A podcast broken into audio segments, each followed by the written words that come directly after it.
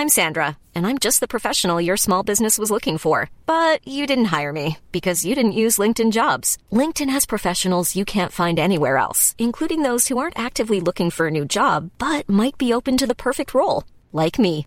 In a given month, over 70% of LinkedIn users don't visit other leading job sites. So if you're not looking on LinkedIn, you'll miss out on great candidates like Sandra. Start hiring professionals like a professional. Post your free job on linkedin.com/people today.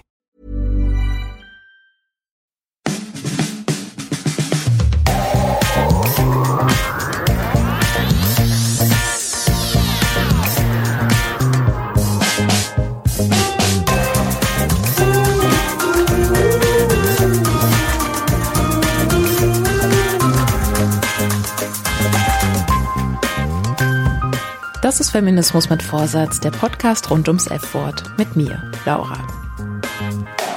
Die feministische Reise führte uns von Schlüsselmomenten über Feminismen in Aktion zu Cool Girls, MeToo, Banden, Popfeminismus, vermeintlich gute oder schlechte Feministinnen, Männlichkeiten und Feminismus, Queerness, feministisch streiten, diskutieren und wählen bis zur Kinderfrage und der Hoffnung auf gleichberechtigte Elternschaft.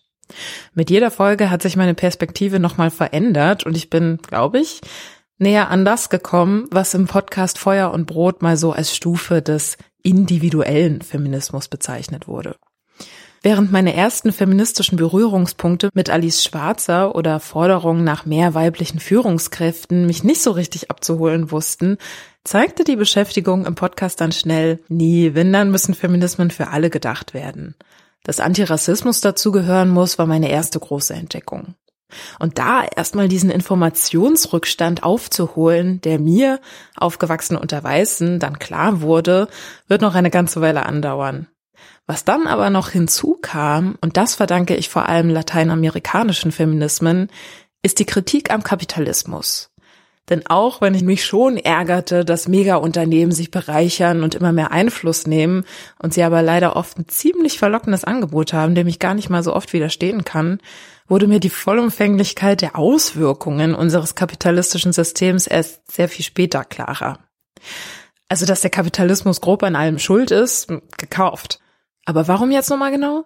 Denn wenn ich was auf der feministischen Reise gelernt habe, dann, dass alles immer noch mal ein bisschen komplizierter ist, als es zunächst scheint. Ich weiß ganz genau, was der Kapitalismus kann. Das ist ein großer Fehler der Linken, das nicht zu sehen. Gibt der die linke Politiker Gregor Gysi in einem Jung und naiv Interview auf YouTube zu bedenken. Er kann eine funktionierende Wirtschaft hervorbringen. Er kann demokratische Strukturen hervorbringen. Muss nicht, aber kann.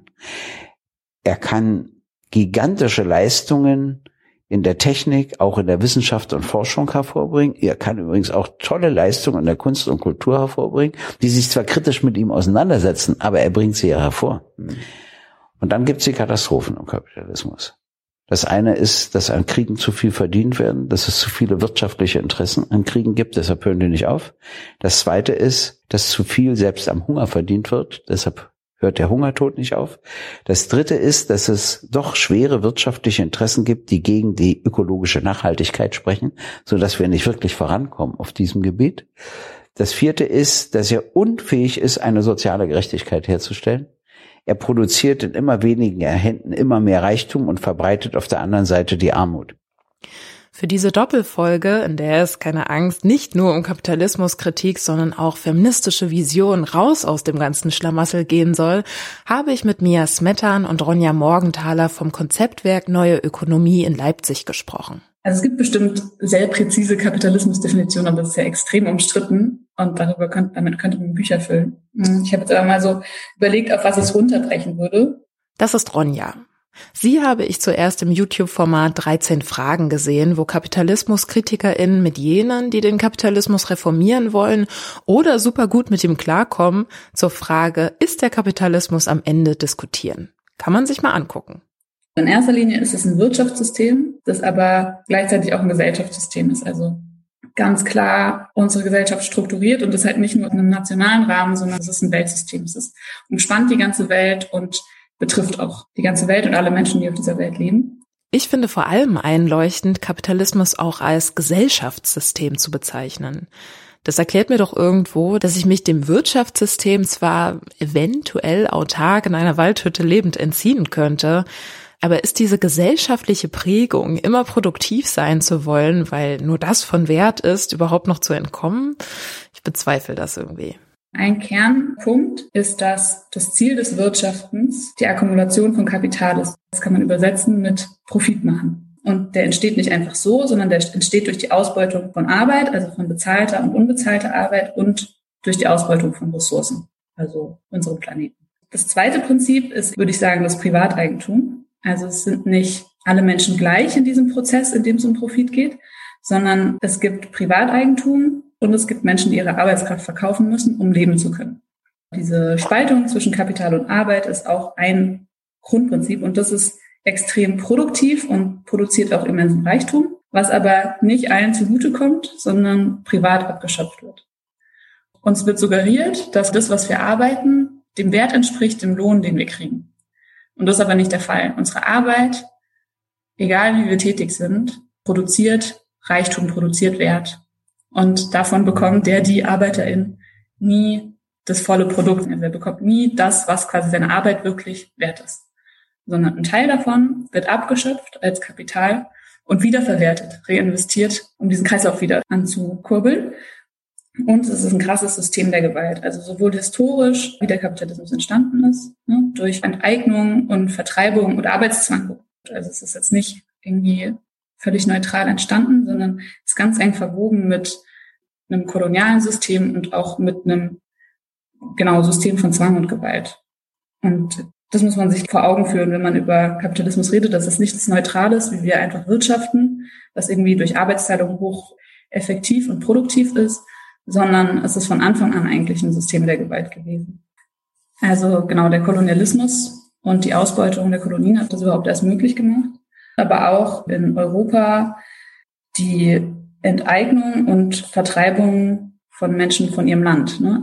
Gemeingüter, die vorher allgemein bewirtschaftet wurden, wurden privatisiert, Menschen wurden von diesem Land vertrieben, wurden durch Erlasse zur Arbeit gezwungen.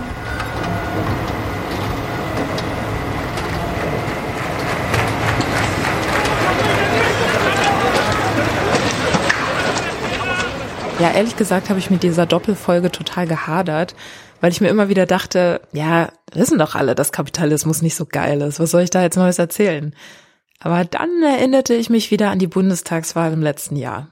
Denn bei einer Nachwahlbefragung kam raus, dass 21 Prozent der Menschen unter 25 Jahren die FDP wählten. Laut Bundeszentrale für politische Bildung die Partei, die einkommensstarke WählerInnen dank wirtschaftsliberaler Positionen und restriktiver Haltung für Flüchtlings- und Europapolitik überdurchschnittlich gut erreicht. Bei einer Generation, der gerne mal pauschal der Fridays for Future Enthusiasmus überzogen wird, kann so eine Entscheidung dann schon mal zu Irritationen führen.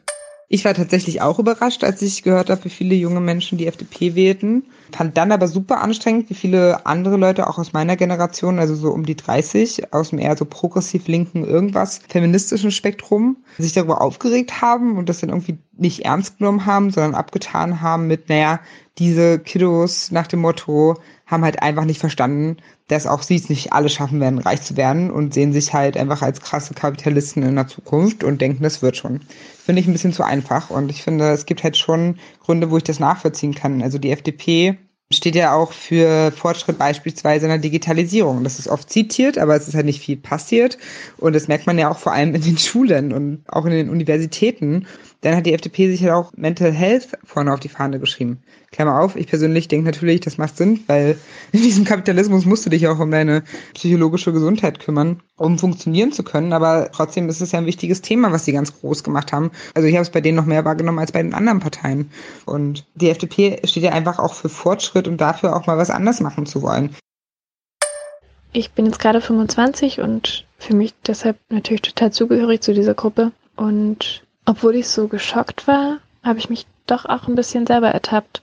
Mm, weil ich mich erinnern kann, dass ich eben vor vier Jahren bei der letzten Bundestagswahl auch die FDP gewählt habe. Ich weiß noch, ich habe damals gedacht, die FDP, die sind irgendwie jung, modern, die bringen frischen Wind in die Politik. Und das war es dann für mich. So habe ich meine Entscheidung getroffen. Das würde ich natürlich heutzutage niemals mehr so tun. Ähm, mein Papa hat schon immer die CDU gewählt und seine Begründung war, dass sie dafür sorgt, dass es dem Land wirtschaftlich gut geht und dass es uns als privilegierten Menschen auch schon immer gut ging und gut gehen wird. Und ich bin Medizinstudentin und werde bald Ärztin sein und natürlich deshalb eher zu den Gutverdienenden gehören. Und ich bin mir meiner Stellung in der Gesellschaft als privilegierter Mensch auf jeden Fall bewusst. Und manchmal habe ich natürlich meinen Papa im Kopf, der dann sagt, du musst auch für dich selber wählen, du musst so wählen, dass es dir weiterhin gut geht. Aber dann komme ich ziemlich schnell immer zu dem Schluss, dass es der völlig falsche Ansatz ist, weil es doch eher darum geht, denen eine Stimme zu geben, die sich selbst eben nicht zu Wort melden können. Und ich glaube, dass ja, die FDP schon noch für so ein Wohlstandsversprechen steht, von dem auch, glaube ich, viele junge Leute wissen, dass es jetzt nicht mehr so automatisch einfach so weitergeht wie in ihrer Elterngeneration, dass sie einfach, egal was sie machen, in irgendeiner Form ein glückliches bürgerliches Leben haben werden, sondern so, das ist viel fragiler geworden. Und die FDP propagiert es vielleicht noch am ehesten, ne? so auch mit wenn man investiert, sich um sein Geld kümmert, sich anstrengt und so weiter, dann kann man auch irgendwie noch ein gutes Leben haben, das sich irgendwie auch finanziell lohnt. Da sind wir wieder mittendrin im Interview mit Ronja und Mia. Ich glaube auch total, dass es eben so einen bestimmten Teil der Bevölkerung, also einen eben schon eher privilegierten Teil der Bevölkerung an einer Stelle abholt, die gerade immer unsicherer wird. Die FDP hat sich lange gegen den Mindestlohn gewehrt, der ja auch jungen Menschen in Nebenjobs oder in der Ausbildung zugutekommen würde. Und eine gleichmäßigere Verteilung von Vermögen in der Gesellschaft wird mit der FDP im Grunde aussichtslos, weil sie sich gegen eine Vermögenssteuer einsetzt und auch die Erbschaftssteuer nicht erhöhen möchte. Aktuell ist es nämlich so, dass die Hälfte der Erbschaften und Schenkungen in Deutschland pro Jahr an die zehn Prozent der Leute geht, die eh schon das meiste besitzen. Und Menschen, die wenig verdienen oder lange Zeit im Osten Deutschlands lebten, erben tendenziell sowieso sehr viel weniger. Bei Vermögen geht's also nur seltenst um harte Arbeit, sondern vielmehr um Stammbäume mit ordentlich Cashflow. Es ist natürlich auch hinsichtlich des Klimawandels total absurd. Und das ist jetzt Mia Smettern vom Konzeptwerk Neue Ökonomie. Weil es auch auf der Ebene absolut nicht realistisch ist und natürlich überhaupt nicht zukunftsfähig an unserer jetzigen Lebensweise festzuhalten. So im Gegenteil damit werden wir eher den Bach runtergehen. Not climate change, system change sprang mir ziemlich schnell nach dem Beginn meiner feministischen Podcast-Reise im August 2019 entgegen. Denn schon im Oktober nahm ich am Feminist Futures Festival der Rosa-Luxemburg-Stiftung in Essen teil und stellte fest, System change, ja, aber was genau das jetzt mit Feminismen zu tun haben sollte, keine Ahnung. Wir leben halt in, auch wenn das Wort natürlich populistisch ein bisschen ist, im Turbokapitalismus. Und da finde ich halt, ist Feminismus einer von ganz vielen Problemen, aber ich würde halt eher mich als Antikapitalisten bezeichnen, weil wenn der Kapitalismus in der jetzigen Form abgeschafft wird und eine Alternative entsteht, wie sie genau aussieht, weiß ich auch nicht, aber halt schon in Richtung Sozialismus, Kommunismus, aber natürlich nicht so, wie er bisher praktiziert wurde in den meisten Ländern. Genau, ähm, wenn da halt so eine Alternative entsteht, dann wären die Fragen des Feminismus meiner nach überflüssig, weil wir dann wirklich eine Gesellschaft hätten, wo jeder wirklich gleich ist und dann wirklich niemand interessiert, was für ein Geschlecht, was für eine Hautfarbe, was für einen Bildungsabschluss, was für ein Familien-Background, was für Connections jemand hat. Das, das wäre halt mein Ziel. Der steht meiner Meinung nach noch über dem Feminismus. Und daher würde ich sagen, hat mich das bisher abgehalten, mich Feminist zu nennen. Ja, die Sprachnachricht hatte ich dann auch im Interview vorgespielt und das ist die Reaktion von mir. Ja, ach genau. Es ist halt auch eine sehr klassische alte Debatte von, ich würde sagen, größtenteils männlichen, marxistisch geprägten politischen Menschen Haupt- und Nebenwiderspruch aufzumachen. Auch im Buch Verbrennt eure Angst der chilenischen Performancegruppe Las Teses heißt es, wir sehen uns mit den Macho-Linken konfrontiert, die uns bei den Studierendenversammlungen nicht hatten reden lassen. Gerne erinnere ich in diesem Zuge an den berühmten Tomatenwurf im Sozialistischen Deutschen Studentenbund, der in den 60ern ebenfalls stattfand, weil Frauen nicht zu Wort kamen. Oder uns übertönten, damit wir den Mund halten. Das sind die gleichen, die uns jetzt vorwerfen, wir würden mit einem feministischen Diskurs stören, wo in Chile doch gerade eine soziale Revolution stattfindet als hätte das eine mit dem anderen nichts zu tun, als müssten wir uns entscheiden zwischen Klassenkampf und Feminismus. Ja, interessant, oder? Zumindest erklärt mir das, warum ich mich in den linken Klicken meiner Jugend nicht allzu angesprochen gefühlt habe. Ich war halt kein Mann, ne? Ich dachte, wir wollen dasselbe, aber dummerweise war da noch dieser Sexismus und tausend Dinge, die wichtiger waren und sind als die Gleichberechtigung der Geschlechter. Ja, also der Widerspruch von Kapital und Arbeit steht im Zentrum und alles andere ist sozusagen nebensächlich. Und ich sehe das nicht so. Also es ist einfach so, dass weiblich sozialisierte Menschen und auch andere marginalisierte Bevölkerungsgruppen ausgebeutet werden, um Profit zu generieren und um das kapitalistische System überhaupt erst zu ermöglichen. Und in Bezug auf Frauen und queere Personen geht es da eben vor allem um ähm, die Ausbeutung der sehr unsichtbaren Sorgearbeit. Die Arbeit, die oft unbezahlt stattfindet und abgewertet ist. Vor allem unbezahlte Sorgearbeit im Privaten, also Kinder betreuen, Essen kochen, Wäsche waschen. Und dann gibt's natürlich auch noch den sehr großen Sektor bezahlter Sorgearbeit, zum Beispiel im Krankenhaus, ähm, Krankenpflege, Altenpflege.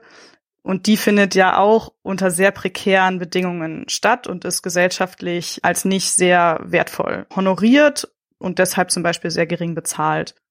Wenn wir das wirklich verstehen wollen, wie dieses ähm, im Moment kapitalistische Wirtschafts- und Gesellschaftssystem funktioniert, dann müssen wir auf jeden Fall auch einen feministischen Blick und ich würde sagen auf jeden Fall einen antirassistischen Blick darauf werfen, weil Kolonialismus auch eins dieser Systeme ist, die ganz eng verschränkt sind damit, dass ähm, es überhaupt erst möglich ist, diese Art von Profit für einige wenige Menschen, meistens im globalen Norden, zu generieren. Und ich glaube nicht, wenn wir jetzt den Kapitalismus überwinden würden, gleichzeitig heißt, alle Diskriminierungsformen sind weg. Also das ist für mich überhaupt keine Garantie, dass in einem anderen System Geschlecht zum Beispiel keine Rolle mehr spielt. Ich glaube, das ist leider zu einfach. Genau, also dass der Mann jeden Tag wieder in die Fabrik laufen kann. Darum rum passiert total viel. Also darum werden Kinder geboren, darum äh, wird Essen gemacht, darum wird die, eigentlich das ganze Leben organisiert. Und das ist natürlich für den Kapitalismus total billig, wenn das nichts kostet. Deswegen ist die Unterdrückung von Frauen total verwoben mit diesem System, in dem billige Arbeitskraft hergestellt werden muss. Und das ist ein Punkt, den viele antikapitalistische Theoretiker vorher nicht bedacht haben. Die haben gesagt, ja, das passiert halt irgendwie, ne, dass die sich reproduzieren und so. Und das auch marxistische Feministinnen zum ersten Mal gesagt haben, so Moment mal, da passiert was, was ihr alle gar nicht in den Blick nimmt. Ich hoffe sehr, dass das dieses Missverständnis ausreichend aufklärt. Diese Hierarchisierung von Kämpfen scheint nämlich echt nicht so zielführend zu sein. Ja, und wenn es noch jemanden gibt, der es nochmal aus dem Mund eines Mannes hören muss, um es glauben zu können, kein Problem, habe ich in pedo. Ich bin ja irgendwie neben, dass ich halt irgendwie popkulturelle Einflüsse habe, bin ich ja auch irgendwie Kommunist und Sozialwissenschaftler und auf der Ebene muss ich auf jeden Fall Silvia Federici und Rosa Luxemburg danken, die mir da auf wissenschaftlicher Ebene schon sehr früh klar gemacht haben, dass Emanzipation und Freiheit nur erreichbar sind, wenn das auch feministisch ist. Und ich bin, obwohl ich dem Marxismus sehr aufgeschlossen bin, nie in die Hauptnebenwiderspruchsfalle getappt, einfach weil ich da sehr früh Silvia Federicis Aufstand aus der Küche echt einfach so vollkommen logisch gemacht hat, dass es naja, dass feministische Belange halt äh, universelle Belange für alle sind. Danke, da kommt doch Hoffnung auf. Doch nicht nur Menschen, die nicht von Sexismus betroffen sind, machen es Feminismen immer mal schwer. Denn diese FDP-Erzählungen von du bist deines eigenen Glückes Schmieden und wenn du dich anstrengst, kannst du es schaffen, schwören ja leider nicht nur innerhalb der Partei umher, sondern durchwirken die ganze Gesellschaft. Insgesamt basiert der Neoliberalismus ja auf einer krassen Individualisierung. Das passt ja super gut in die Zeit, in der sich quasi jeder selbst vermarktet. Also es geht nicht mehr nur darum, seine Arbeitskraft zu verkaufen, sondern eigentlich geht es darum, sein ganzes Selbst, in Anführungsstrichen, verwertbar zu machen. Und ne, also ich glaube so, äh, jede Influencerin, vielleicht auch jede Podcasterin kennt es in irgendeiner Form, dass man sich, äh, äh, Ach Gott. dass man sich selbst vermarkten muss, ne? dass man selbst zum Produkt wird und irgendwie so seine Nische findet und so weiter. Und da kommen ja auch manchmal ganz coole Sachen dabei raus. Eben. Aber wo ist nochmal das Problem? Und eben so dieser Punkt von, äh, jeder kann es schaffen, aber wenn du es nicht schaffst, bist du selber schuld, der verdeckt ja total strukturelle Herrschaftsverhältnisse.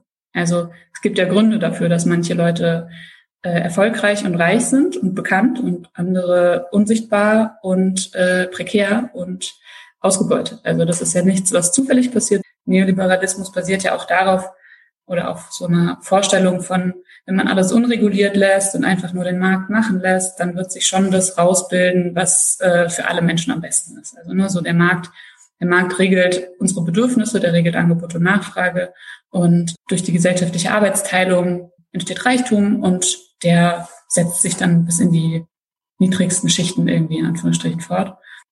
Und das ist ja einfach ganz faktisch und objektiv nicht der Fall. Also weil die Art und Weise, wie wir wirtschaften, führt nicht dazu, dass die Bedürfnisse der Menschen befriedigt werden, sondern in erster Linie dient sie dazu, Profit zu machen. Deswegen ist das auf jeden Fall eine Ideologie von gestern, die aber irgendwie nicht totzukriegen ist. Irgendwie raucht mir dann schon der Kopf durch, wenn ich mir vorstelle, dass es nach wie vor so viele Leute gibt, die damit okay sind, die es sogar unterstützen.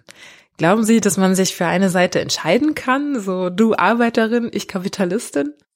Ich würde das ehrlich gesagt weniger so personalisieren. Man kann nicht einfach so zum Kapitalisten werden, ne? auch wenn sich das vielleicht viele Leute wünschen, dass sie quasi sagen, ich will der sein, der das Privateigentum hat.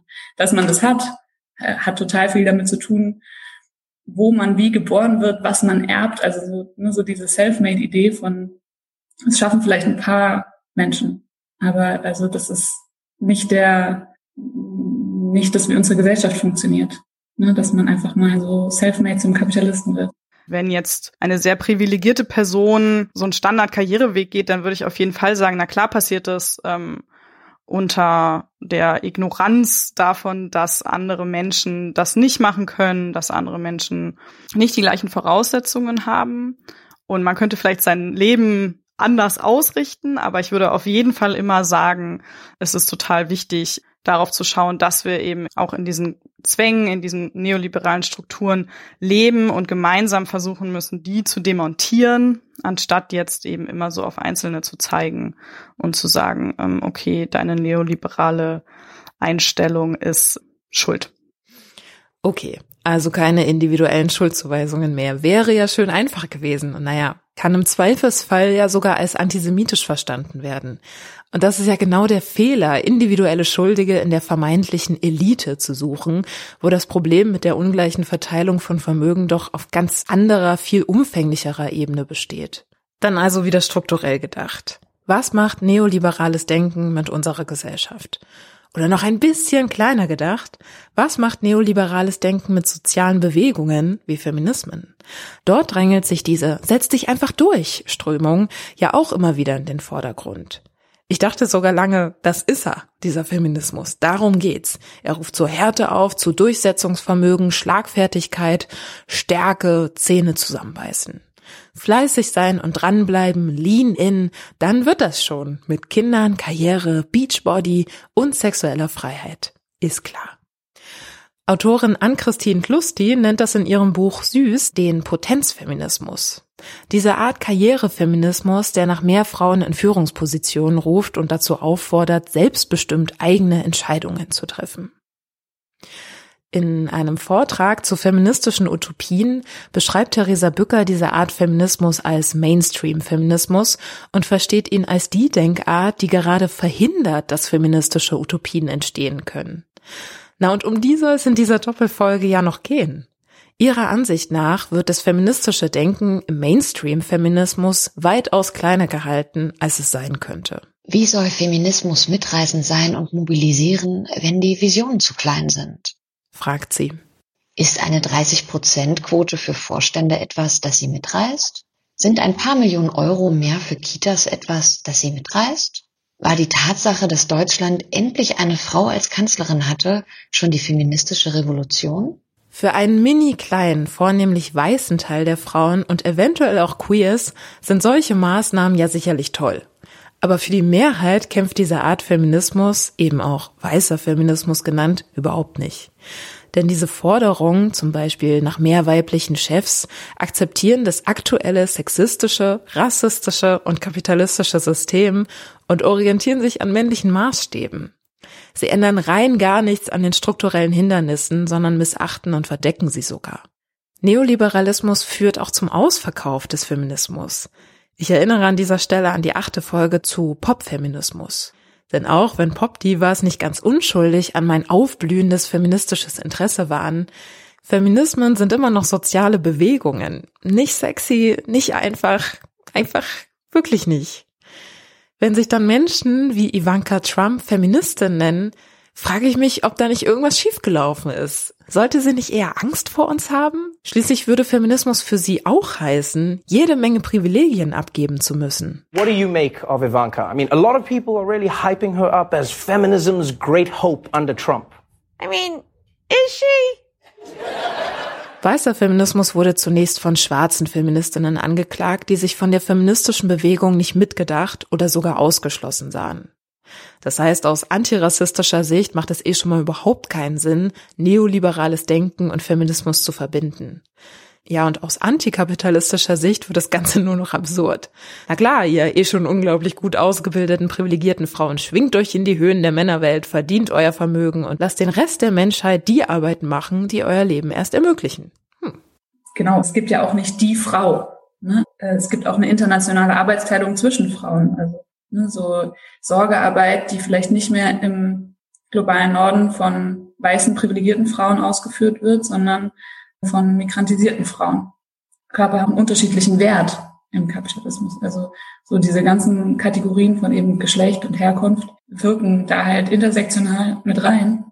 Um diese Arbeitsteilung zwischen dem globalen Süden und dem globalen Norden besser zu verstehen, habe ich im März letzten Jahres mit Jana Almeida und Sophia Boddenberg im Lila Podcast über Feminismen in Lateinamerika gesprochen. Die Forderungen von liberalen Feminismus, ich als Individuum soll die gleichen Chancen in dem Markt haben. Und wenn man auf die anderen Seite des Globus ist, wo halt diesen Markt eigentlich von die Ausbeutung von den Territorien von dem Süden dann ein Profit macht, man das Problem von einer ganz anderen Perspektive betrachtet und man weiß, dass man irgendwie nicht nicht halt diesen Inclusion in dem System sucht, sondern halt diesem System komplett in Frage gestellt werden soll, weil die Probleme von Sicherheit oder generell ein würdiges Leben nicht nur mit einem fairen Lohn lösen können.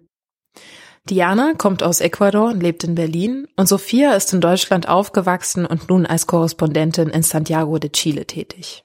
Die lateinamerikanischen Länder auf der ausgebeuteten Seite der, des Wirtschaftsverhältnisses stehen, weil hier halt die ganzen Rohstoffe abgebaut werden in den Minen und im Bergbau, weil hier das Soja angepflanzt wird für die Tiere, ja, weil hier Lithium abgebaut wird für die Elektroautos. Also Lateinamerika ist so der Rohstoffmarkt und Lebensmittelmarkt für den Rest der Welt. Aber also die Menschen, die hier leben, werden selten auch als politisch mündige Subjekte wahrgenommen, die eben nicht einverstanden sind mit dieser Ausbeutungsstruktur.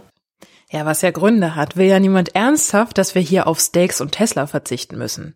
Dann lieber weiter erzählen, dass die Menschen im globalen Süden einfach noch nicht so weit entwickelt sind und schwupps muss sich rein gar nichts mehr ändern. Naja, und außerdem sind wir doch eh viel zu beschäftigt, um uns über dieses Ungleichgewicht auch nur Gedanken zu machen. 40-Stunden-Wochen sind immer noch die Norm, obwohl so viel mehr Leute Lohn arbeiten als noch in den 50ern und Maschinen jede Menge Arbeit abnehmen. Und ich kann nachvollziehen, dass es für viele doppelt und dreifach belastete Menschen eine gute Lösung ist, sich von so manchem To-Do freizukaufen.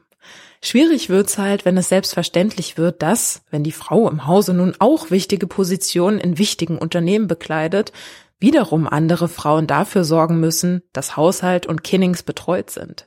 Eine Freundin hat mal zu mir gesagt, dass der liberale Feminismus, der immer sagt, Frauen sollen die Glasdecke durchbrechen und in hohe Unternehmenspositionen kommen, nicht beachtet, was mit den Frauen passiert, die unter der Glasdecke stehen und die Scherben aufkehren müssen.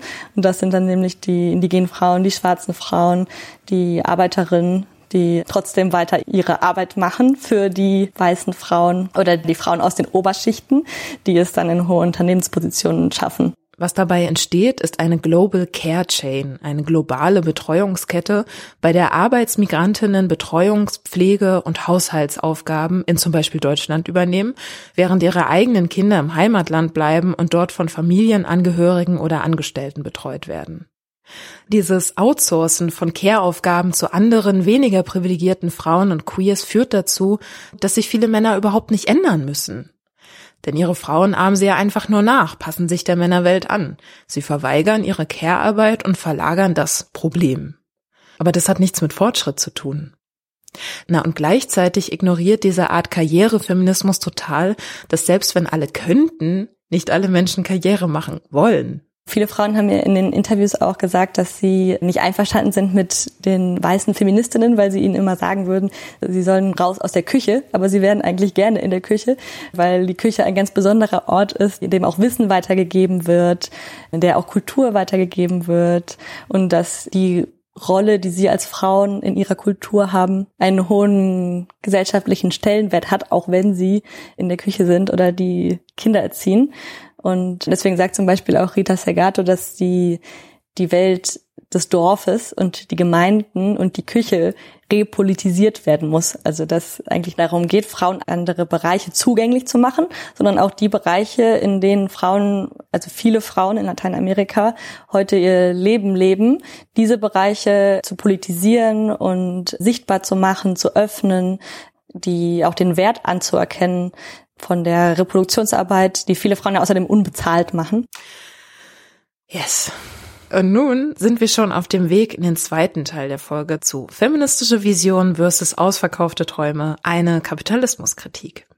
Es ging erstmal darum, über was genau wir beim Thema Kapitalismus überhaupt sprechen, dass Kapitalismuskritik in Feminismen reingehört, aber Neoliberalismus mal besser nicht so. Schade, dass die Realität so ziemlich dem Gegenteil entspricht. Deshalb habe ich meine Gesprächspartnerin für den zweiten Teil der Folge nach ihren feministischen Visionen gefragt. Was es denn bedeuten könnte, so eine andere Gesellschaftsform, die nicht auf Profitmachen ausgelegt ist. In der Verdauungsphase all dieser bisherigen Infos freue ich mich über eine Bewertung des Podcasts bei Apple oder bei Spotify. Da geht das nämlich seit neuestem auch. Ja, und ansonsten bis gleich. Tschüss.